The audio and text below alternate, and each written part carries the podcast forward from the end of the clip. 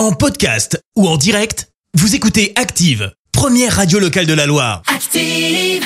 L'actu vue des réseaux sociaux, c'est la minute hashtag.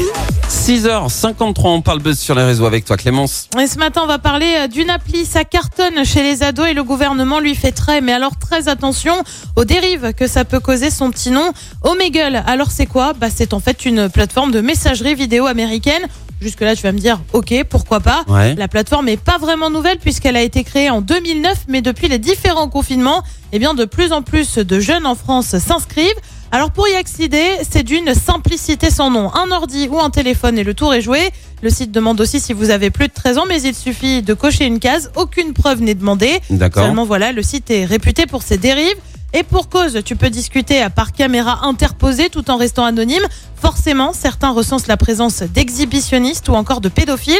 Pourquoi ça cartonne au départ cette, euh, cette appli? Bah, Tout simplement parce que des influenceurs de YouTube ou encore de TikTok en font la promotion. Cette maman, par exemple, a confié son inquiétude sur Twitter il y a quelques jours.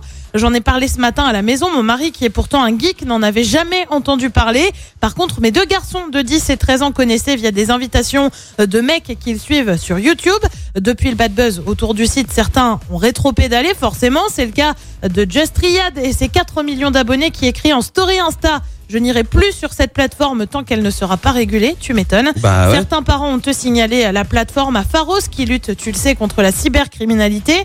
Le secrétaire d'État chargé de l'enfance, Adrien Taquet, a lui annoncé avoir recours à l'article 40 de procédure pénale qui impose l'obligation pour toute autorité constituée de signaler au procureur un crime ou un délit dont il a connaissance pour des faits d'exposition des mineurs à la pornographie et pédocriminalité. À noter qu'une loi de mars dernier prévoit aussi de renforcer le contrôle parental sur l'accès à Internet via un dispositif spécifique mis en place sur les smartphones, les ordinateurs et les tablettes. Une loi qui n'est pas encore entrée en application pour le moment. Mais horrible cette application, c'est la- laquelle qu'il faut blacklister? Oh, Omegle. le Omegle, ok. très- Merci, vous avez écouté Active Radio, la première radio locale de la Loire. Active.